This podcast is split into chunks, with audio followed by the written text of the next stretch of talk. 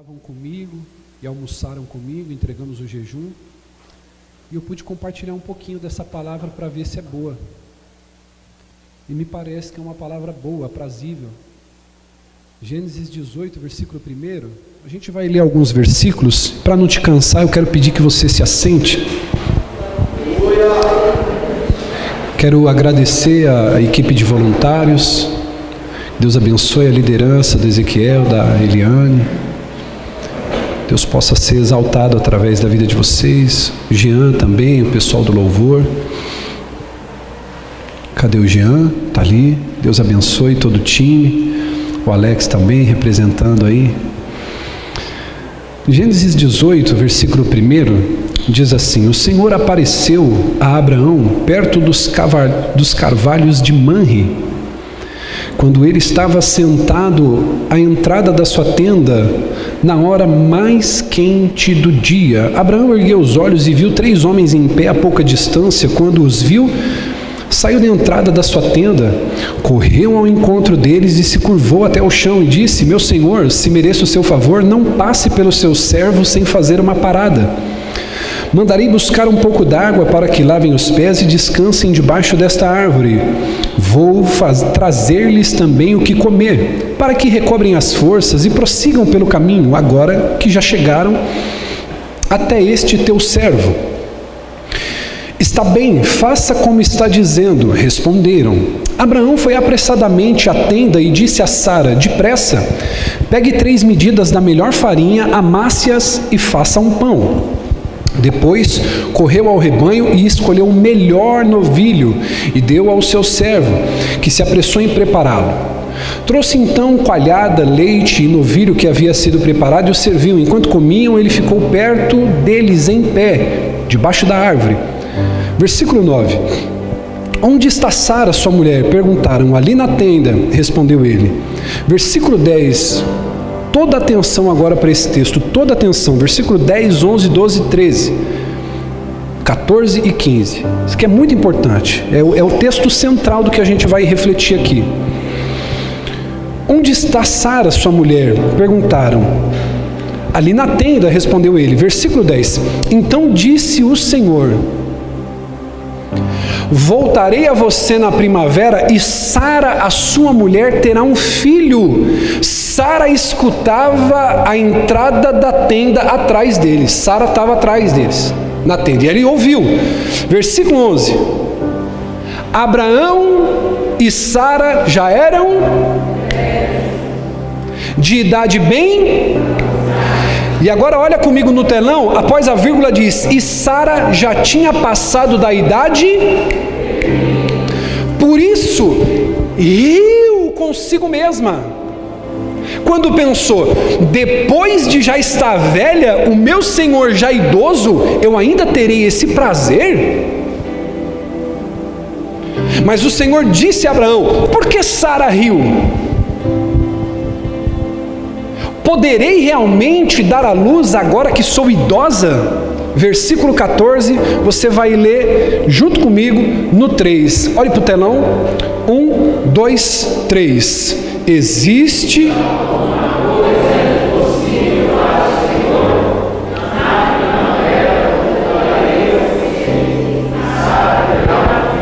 Sara teve medo e por isso mentiu, dizendo: Não ri. Mas ele disse: Não negue, você riu. Irmãos, eu quero falar nessa noite sobre o tema, preste atenção: fé, diga comigo, fé, ou circunstância. O que você está vendo? Esse é o tema dessa noite. Fé ou a circunstância? O que, que você está olhando? O que, que você está vendo? Como você tem caminhado na sua vida?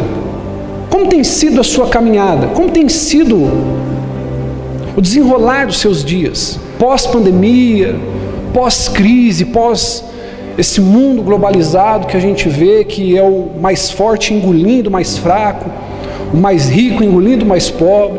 Nós estamos vivendo um tempo onde que a gente às vezes percebe que não há uma saída para muitas coisas que a gente está vivendo. É, colocaram para mim, tá, tá, no esquema lá, filho, aquela, aquele pedido que eu tinha feito. quero fazer algo diferente. Aqui eu não costumo fazer muito isso, mas eu quero fazer uma ilustração com você aqui. Apaga para mim a luz aqui do, dos, dos lustres e põe a foto.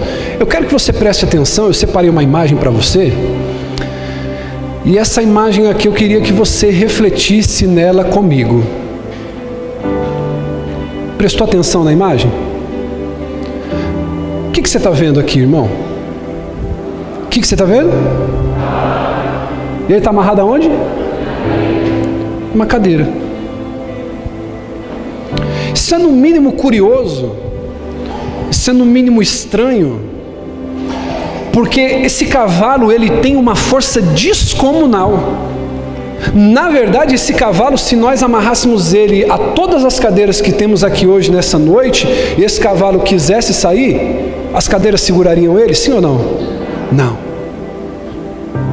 E é sobre isso que nós precisamos refletir nessa noite. Tem muita gente aqui que entrou que tem uma força excomunal, ela tem uma fé interior que é violenta, é uma pessoa que tem muito talento, é uma pessoa que, se ela colocar tudo para fora o que ela tem de talento, ela arrebenta, mas coisas pequenas estão segurando a vida dela.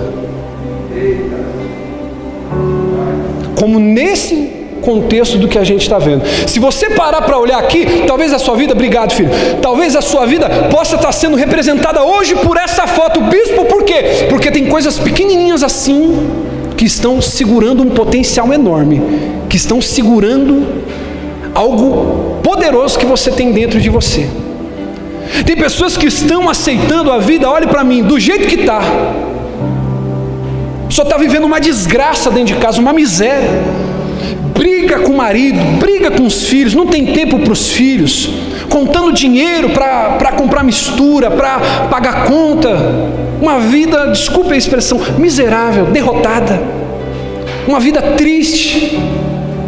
E o problema muitas vezes não é viver uma situação difícil, é a pessoa aceitar a vida do jeito que está. Dizer assim, bispo, para mim não tem jeito. É como essa foto que a gente viu, esse cavalo.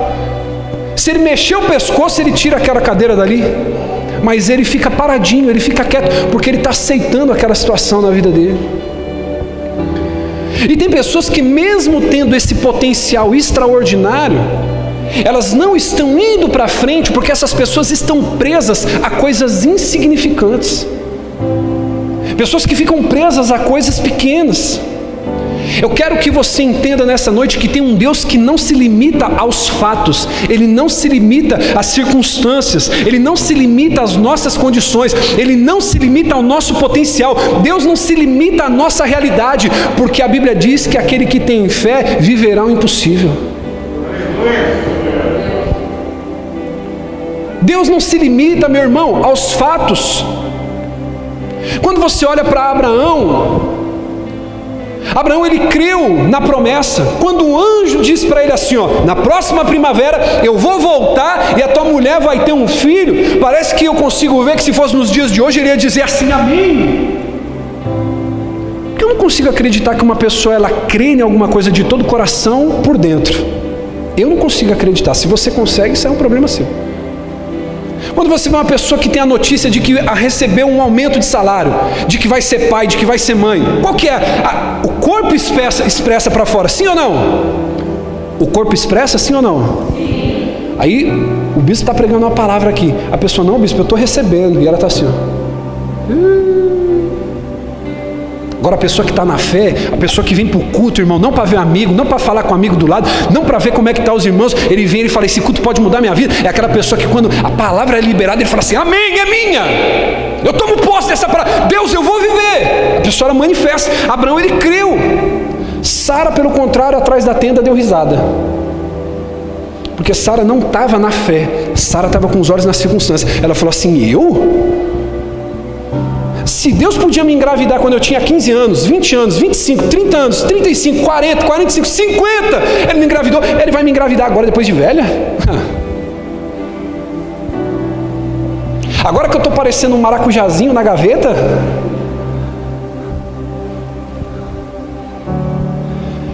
Pensamento dela era um pensamento fatídico, era um pensamento lógico, era um pensamento da circunstância, dos fatos. Ela fez uma análise dos fatos. Perceba que Sara ela riu porque ela usou o intelecto, ela usou a razão. Sara, ela usou a inteligência muitas vezes, ela não usou a fé. Abraão creu quando o anjo falou, Sara duvidou, porque existe uma diferença quando você está na razão e quando você está na fé. Tem pessoa que fala algumas coisas para mim, bispo, olha, vai acontecer. Eu, Amém, eu tomo posse. A pessoa toma até um susto, fala assim, nossa, bispo, a pessoa nem falou com tanta fé, mas eu já tomei posse daquela palavra com mais fé do que ela falou. Porque é isso que vai, no final das contas, fazer a diferença na tua vida e na minha. É a fé. Olha só o pensamento de Sara. Sara falou assim: quando eu era jovem, Deus podia fazer eu engravidar, mas ele cerrou minha madre. Agora que o meu útero secou, Agora que eu envelheci, agora que eu estou com 86 anos de idade, Deus vai me dar um filho. Sara começou a olhar para as condições. Ela começou a fazer contas, ela começou a fazer cálculo. Ela começou a dizer assim: o meu corpo não dá, meu útero não dá, a minha idade não dá, a idade do meu marido não dá, o corpo do meu marido não dá, a anatomia dele não dá, as condições estão dizendo que não dá.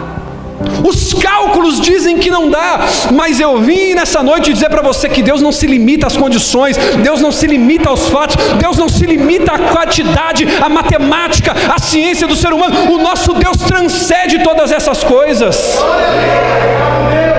Deus ele só se limita a uma coisa, ele se limita à fé.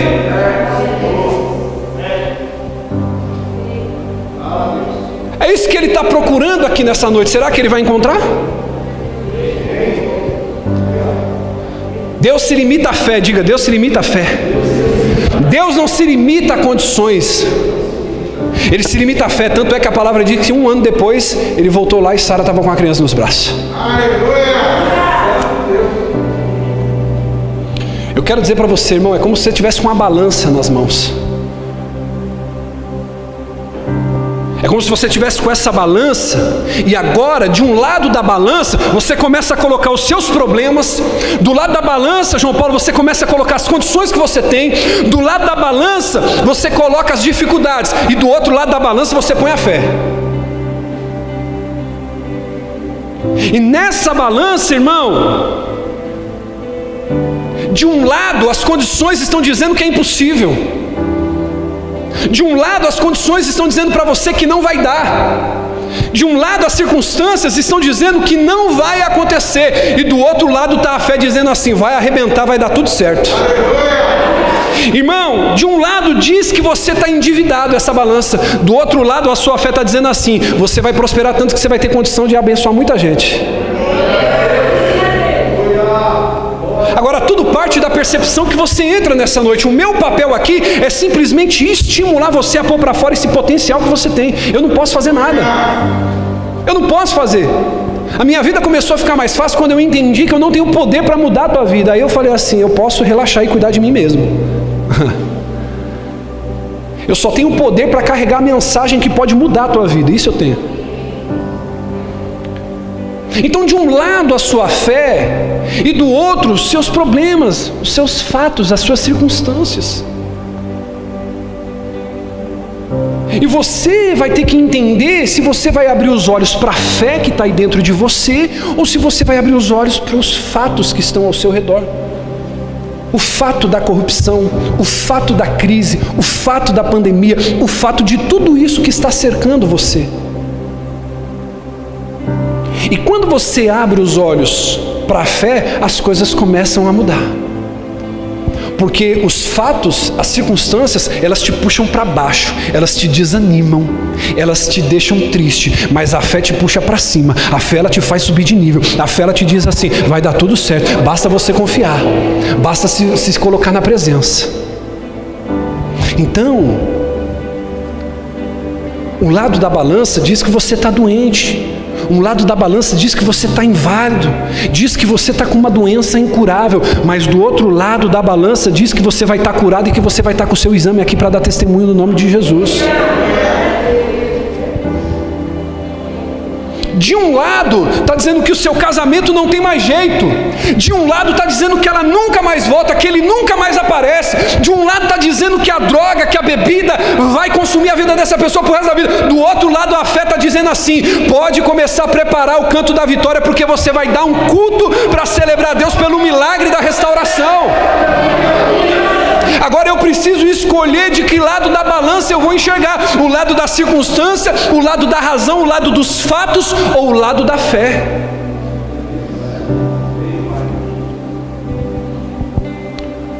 O lado dos fatos e das circunstâncias dizem que essa igreja não podia estar aberta.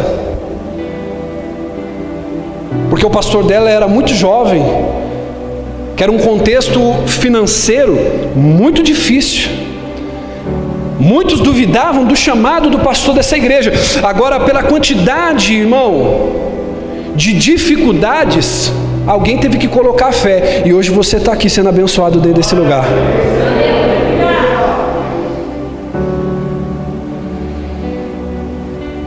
Diga assim: mesmo com os fatos e com a circunstância, dizendo que não era possível, olha para quem está do seu lado e diga assim: você está aqui. Os fatos de Aconisa Família dizem que não, a fé diz que sim. Os fatos dizem que não vai dar, mas a fé diz vai dar. Os fatos e a circunstância diz não é possível, mas a fé diz que é. A palavra diz que tudo é possível. Posso melhorar isso aqui? A palavra diz que tudo é possível aos que vêm o culto, amém? A Bíblia diz que tudo é possível aos que são amigos do pastor, amém? A Bíblia diz que tudo é possível aos que conhecem a palavra. A Bíblia diz que tudo é possível aos que dão dízimo. Posso falar isso? Ixi, isso aqui vai dar, vai dar uma confusão. Posso falar isso aqui? A Bíblia diz que tudo é possível aos que oram demais. A Bíblia diz que tudo é possível aos que leem demais. Não. Olha para quem está do seu lado, diga para ele assim: a Bíblia diz que tudo é possível.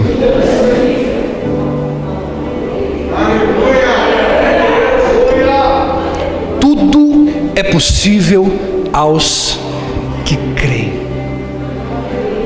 Crê, crê. Esse é o maior desafio seu essa noite. Seu essa noite.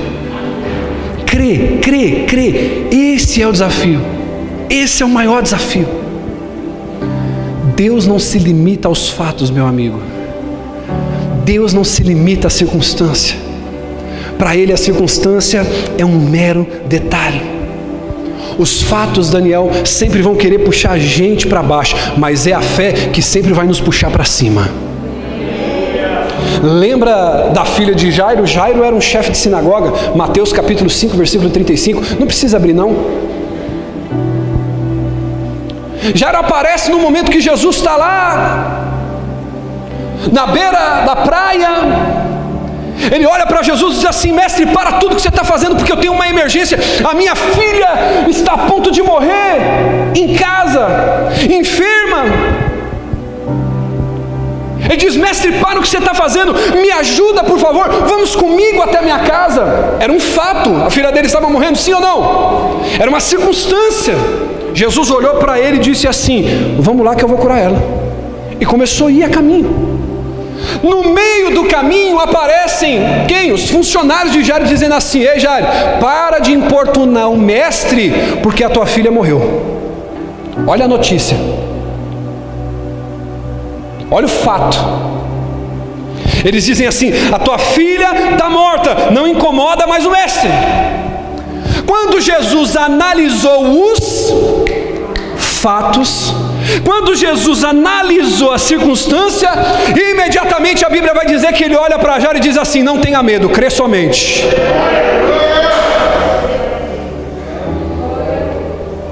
Jesus olhou, analisou os fatos, analisou a circunstância, ele olhou para Jairo e falou assim: Jairo, não deixa os fatos, não deixa a circunstância entrar no teu coração, creia somente. Porque é isso que eu e você, irmão, que estamos aqui dentro, precisamos entender: que a diferença entre eu e você, daqueles que estão lá fora perecendo sem Deus, é a nossa resposta diante da circunstância.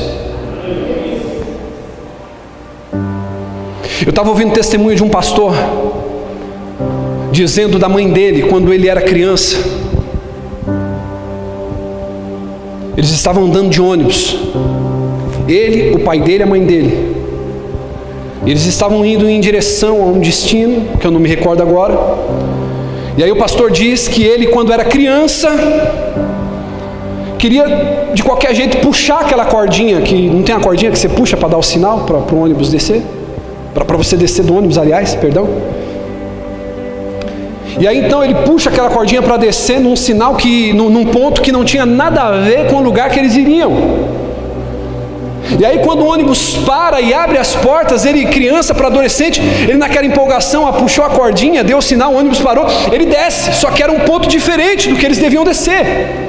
Automaticamente o instinto da mãe falou mais alto. Quando ela vê o seu filho descendo a porta, ela desce e corre atrás.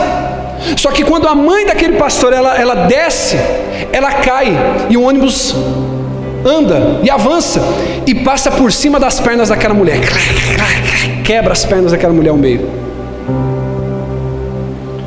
Aí o pastor testemunhando diz que aquela preocupação, gente na rua para tudo quanto é lado, começa a vir aquela multidão, todos observando. Eles conseguem socorrer aquela mulher, leva para o médico e vem o diagnóstico. Primeira circunstância, dizendo que aquela mulher não voltaria a andar de jeito nenhum. Fatos começaram a se desdobrar. E aquela mulher que servia a Deus, ela diz assim: Eu não vou me ater a um pedaço de papel que diz que eu não vou voltar a andar, porque a minha vida pertence a Ele, Ele sabe de tudo. Irmão, o testemunho desse pastor é tão tremendo que diz que a mãe dele não usa bengala, não manca, não fraqueja de perna nenhuma, só tem a cicatriz por um motivo que eles entenderam hoje, que é o que? É dar o testemunho daquilo que Deus fez. Olha para quem está do seu lado e diga assim: Deus não se limita a fatos. Irmão, deixa eu dizer para você, Jairo estava preocupado, irmão, eu sou pai de uma criança. A filha de Jairo talvez tinha a idade da minha filha, sete anos. Só quem é pai aqui sabe, você mata e morre pelo teu filho, sim ou não? Se a mulher do fluxo de sangue vendeu tudo para salvar a vida dela, Jairo daria a vida dele para salvar a da filha. Quando a notícia chegou de que a filha morreu, irmão, você acha que o desespero da circunstância não invadiu o coração de Jairo? Jesus falou para ele assim: e é isso que você precisa entender, que você tem que sair daqui hoje. A circunstância vem, os fatos vêm. Você é uma pessoa que tem fé. E você precisa, assim como Jesus, tranquilizar quem está do seu lado aí. Não se preocupe, creia somente. Coração de Jairo, irmão. Que você está desempregado, eu estou dizendo que eu estou te levantando como empreendedor, como empresário.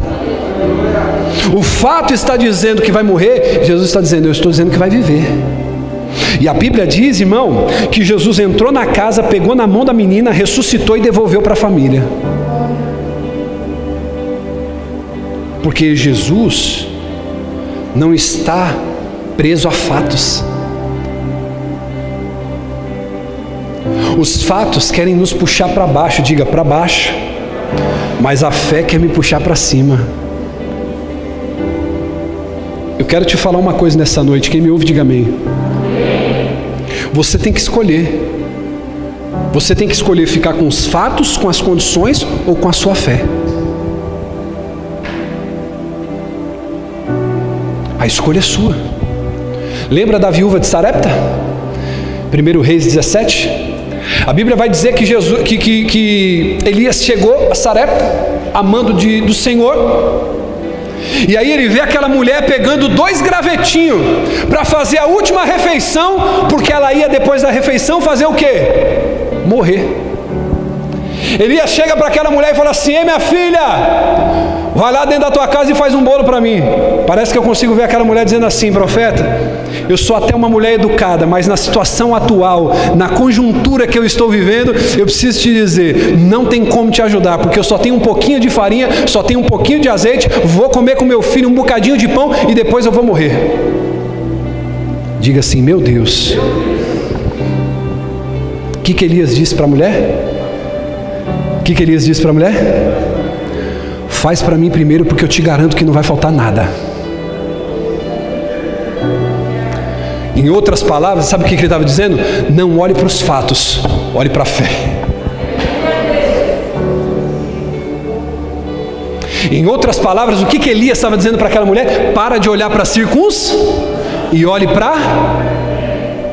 Olha para quem está do seu lado e diga assim: Você está pegando isso no seu espírito?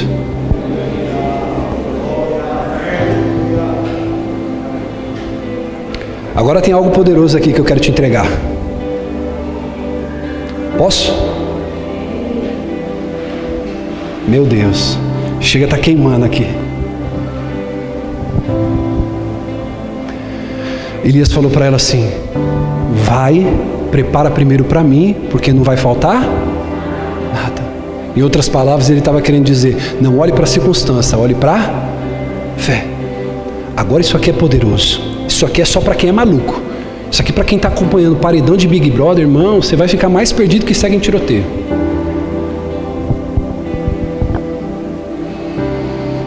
Elias estava dizendo para ela assim: Eu sei que a cidade está com fome. Eu sei que a terra está com fome. Mas não olhe para os fatos, olhe para aquilo que eu estou falando para você. Às vezes, irmão, você tem que entender que quando o seu pastor sobe aqui, o ministro sobe aqui, é a boca de Deus falando para você, é a resposta que você precisa. Escute o que eu vou dizer. Elias, em outras palavras, está dizendo para aquela mulher assim: ó, Eu sei que não está chovendo porque eu profetizei. Eu sei que isso aqui está escasso porque foi Deus que me mandou aqui para poder fazer esse rebuliço, para esse rei ímpio voltar a crer está tendo fome na terra, está tendo crise na cidade. Mas não olhe para os fatos, olhe para o que eu estou mandando você fazer e vai dar certo. Tem hora que é assim na nossa vida. Você sabe fazer conta, você é inteligente, você é empresário, você sabe fazer as coisas, você dá um jeito, mas tem hora, irmão, que você vai ter que seguir a palavra profética que vem para a tua vida.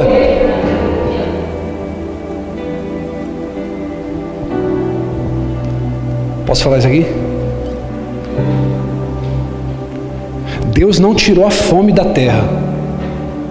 Deus não tirou a fome da cidade, mas tirou a fome da casa daquela mulher. Bispo, eu não entendi. Aperta o cinto aí onde você está agora para você não cair da cadeira. Pode ser que Deus não tire a crise do Brasil, mas se você der ouvido para a fé, Ele vai tirar a crise da tua casa. Ele vai.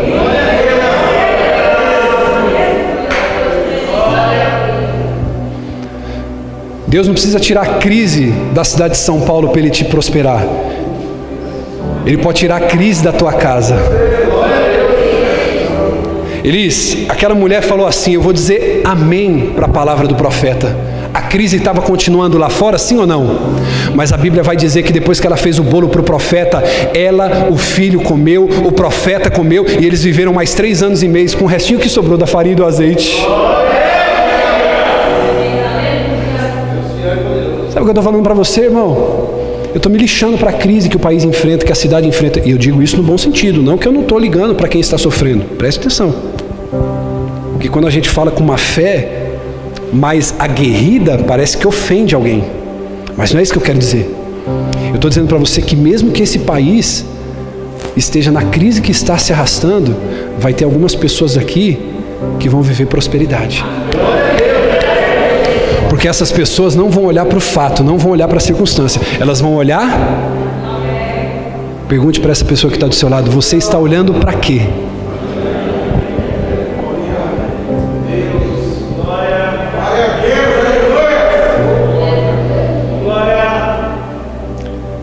Irmão, tem pessoas que trocaram de carro nessa crise, tem pessoas que mudaram de emprego, prosperaram, teve pessoas que duplicou o salário. Eu não estou falando para você que aumentou 100 reais, 500 reais, mil reais, duplicou. A pessoa ganhava dois, está ganhando quatro. Mas o país está em crise, empresas estão fechando, bares, restaurantes na cidade de São Paulo, sim ou não? Mas tem pessoas que não estão vendo os fatos, elas estão olhando para a fé. Você crê nisso? Então, para Deus te abençoar, Ele não precisa mudar o cenário do país, Ele não precisa mudar o cenário do estado, do município onde você está. Basta Ele mudar a tua mentalidade. Se você parar de olhar para a circunstância e olhar para a tua fé, você vai arrebentar, meu irmão. Posso falar isso aqui?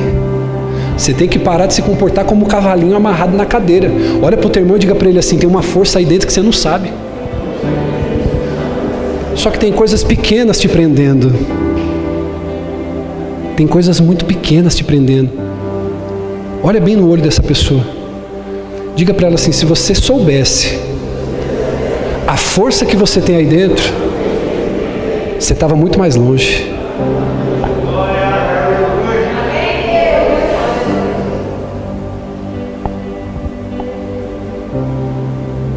problema é que a gente vai deixando pequenas coisas nos prender, pequenas coisas nos amarrar.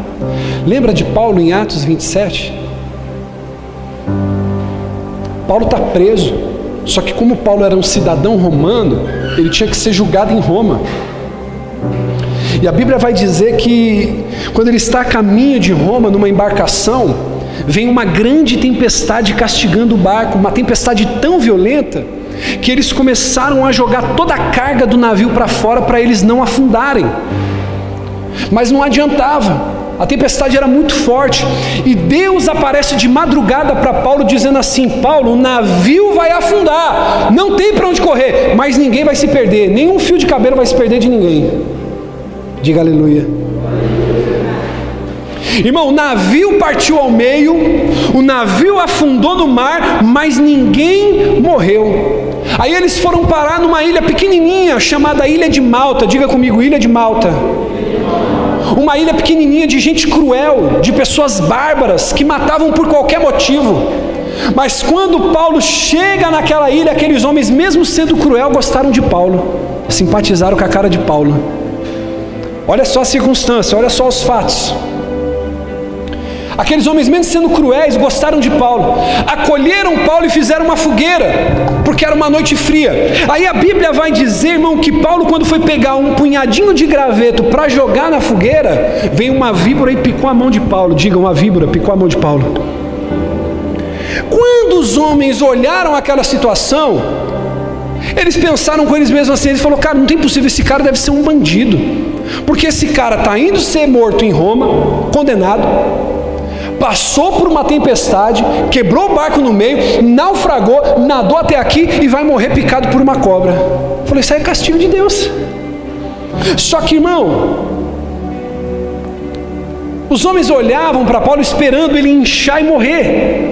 A Bíblia vai dizer que Paulo pegou a víbora, depois você vê isso lá em Atos 27, você lê com calma o texto. A Bíblia vai dizer que Paulo pegou aquela víbora como se nada tivesse acontecendo, sacudiu e jogou ela no fogo. Diga aleluia. Contextualizando, a víbora picou Paulo, sim. Todo mundo olhando, preocupado com os fatos, com as situações. Paulo ignorou os fatos tirou a víbora da mão, jogou no fogo, como se nada tivesse acontecido. Ele ignorou o fato, ignorou a circunstância e sabe o que eu vejo aqui? Confiou em Deus. A ponto de que passou o tempo e as pessoas olharam para Paulo e disseram assim: Cara, não é possível que esse cara não sentiu nada. Ele deve ser um Deus, com D minúsculo. E aí, irmão, o veneno não faz efeito nele. Eu quero dizer uma coisa para você: tem hora que a tempestade ela vem para arrebentar a tua vida. Tem hora que você está com problema no trabalho, tem hora que você está com problema na família, tem hora que você está com problema financeiro, tem hora, irmão, que a tempestade ela está violenta, batendo nas suas costas, machucando, te ferindo, mas você precisa ignorar certas situações na sua vida e passar a confiar em Deus. Não é que você vai ignorar porque você vai dizendo assim, isso não está acontecendo. Não é isso que eu estou dizendo. Vai ter hora que você vai ter que olhar para certas situações e vai dizer assim, está ali, está acontecendo, está doendo, pode me machucar, mas eu vou confiar no meu Deus. O fato está dizendo não dá, mas a fé está dizendo vai dar tudo certo. O fato está dizendo é impossível, mas a fé está dizendo o quê? É possível.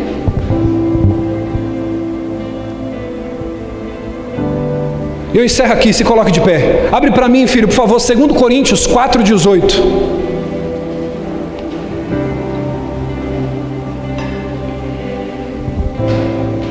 2 Coríntios 4,18.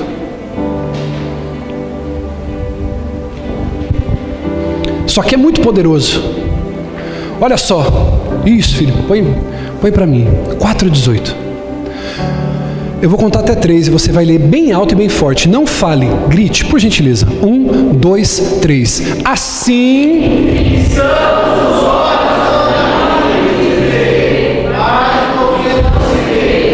Pois o que se vê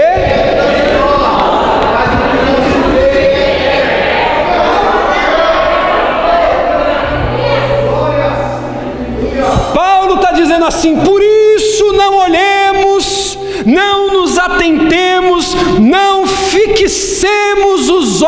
naquilo que se vê, porque aquilo que se vê é passageiro, transitório, mas olhemos para as coisas que não se vê, porque isso é eterno.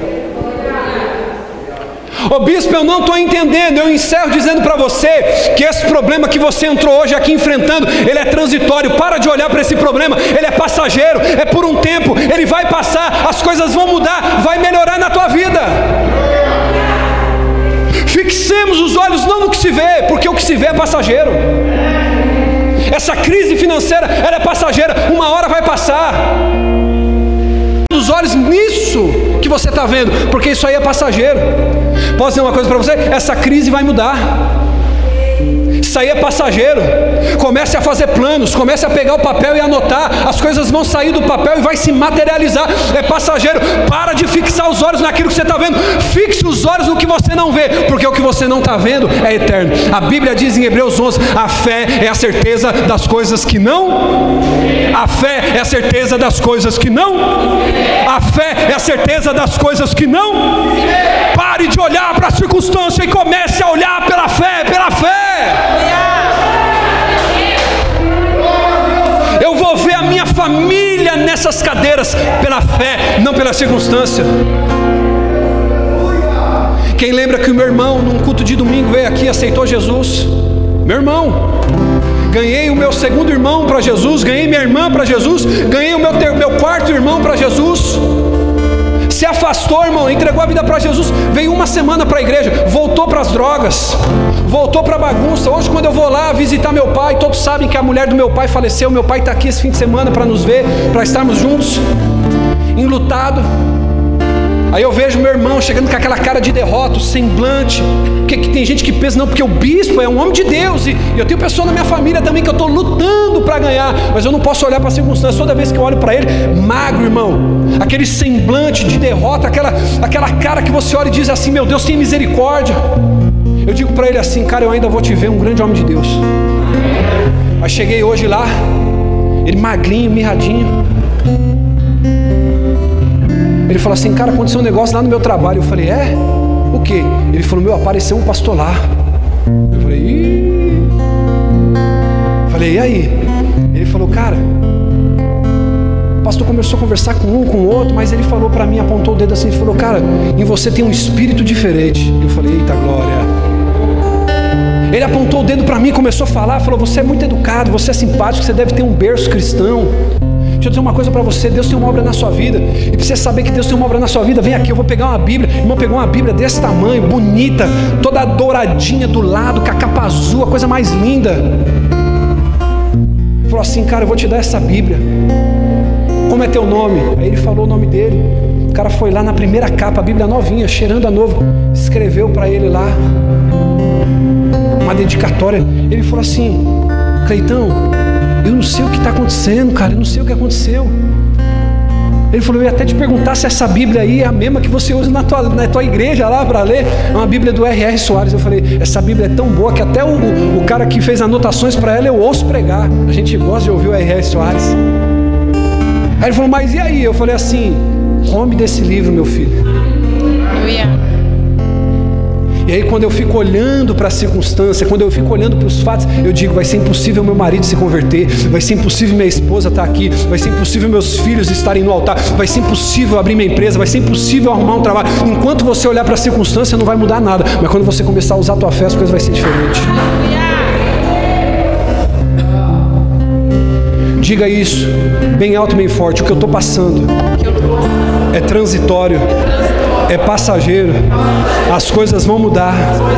Os meus olhos estão fixos no que eu não vejo. Isso é a minha fé. Se você colocar a tua fé em Deus, Deus vai colocar a mão e vai fazer toda a diferença. Se você parar de olhar para a circunstância, usar a tua fé, Ele vai colocar a mão na tua vida e vai fazer a diferença. Quem crê nisso, meu irmão? Pelo amor de Deus. Vamos cantar. Olha aqui para mim. Assim como alguém que recebe uma boa notícia.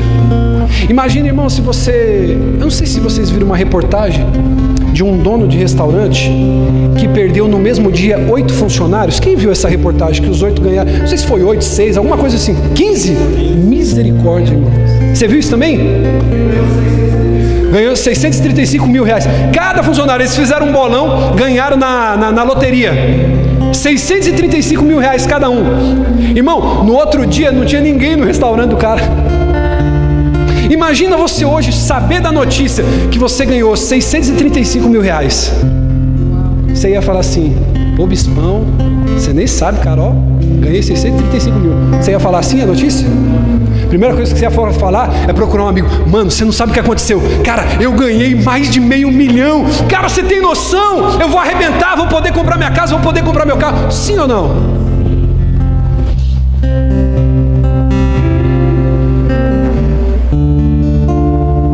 Gilei, sobe aqui rapidinho. Quero dar esse exemplo aqui. Presta atenção. Nós vamos orar, mas tem que prestar atenção no exemplo que eu vou te dar. Quantos filhos você tem, filho? Sete. Sete. Presta atenção. Presta atenção. Sete filhos. Qual a idade do mais velho? Quinze. Lá vai pegar ele agora. Do mais novo. Três. Três. Quantos filhos ele tem? Sete. Você está chegando do trabalho. Você para teu carro. Aí você olha lá no fim da rua. Presta atenção aqui. Você olha lá no fim da rua. Você tem sete. Seis está dentro de casa. Um está vindo no meio da rua. E do nada aparece alguém e começa a bater violentamente no teu filho. Está repreendido em nome de Jesus. É uma ilustração. Amém? Violentamente. Eu imagino que você vai ficar tranquilo, porque afinal de contas você tem quantos? Sete. Aí, pô, se tem seis lá dentro e tem um que está apanhando, tá tranquilo, né? Tranquilo. Tranquilo? Tranquilo nada, irmão. Tranquilo nada. Eu faço uma pergunta. Um homem, um homem é capaz de segurar você se alguém estiver espancando o Brian? Um homem é capaz de te segurar? Eu duvido, irmão. Pode colocar quatro homens dos mais fortes aqui. Se eu ver alguém tocando na minha filha, eu pergunto para você que é mãe, para você que é pai: um homem é capaz de segurar você? Eu pergunto: dois homens é capaz de segurar você? Quatro homens é capaz de segurar você, irmão? Sabe por quê? Porque o seu coração naquele momento ele está cheio de ódio. E é um, é um ódio, não é de fazer um mal para alguém, mas é um ódio pela injustiça que está sendo cometida com o seu filho. Sim ou não? Sim. Eu pergunto para você: esse cara sendo segurado por três homens, quatro homens, ele vai gritar querendo livrar o filho dele? Sim ou não? Ou ele vai ficar assim: Ô, oh, pede para alguém soltar meu filho lá, estão espancando, pô, estão dando uma, uma paulada na cabeça do meu filho lá, ele vai, ele vai fazer isso? Não. Não. É a mesma coisa você nessa noite. Ei, deixa eu dizer uma coisa para você. Será que do jeito que está a tua vida, das coisas que você precisa que mude, você vai ficar assim, oh Deus, então, pô, se o senhor puder, né? Você podia quebrar um galho aí para mim. Tem que, tem que vir, irmão, uma insatisfação dentro de você. De você olhar e falar assim, eu não aceito mais essa circunstância. Obrigado, filho. Eu não aceito mais essa circunstância. Então, deixa eu te dizer uma coisa. Deixa eu te dizer uma coisa fé, ela precisa vir em seguida de uma resposta, de uma ação. Você não pode vir aqui, nós vamos cantar. Esse louvor tem tudo a ver com o que a gente pregou. Tem tudo a ver.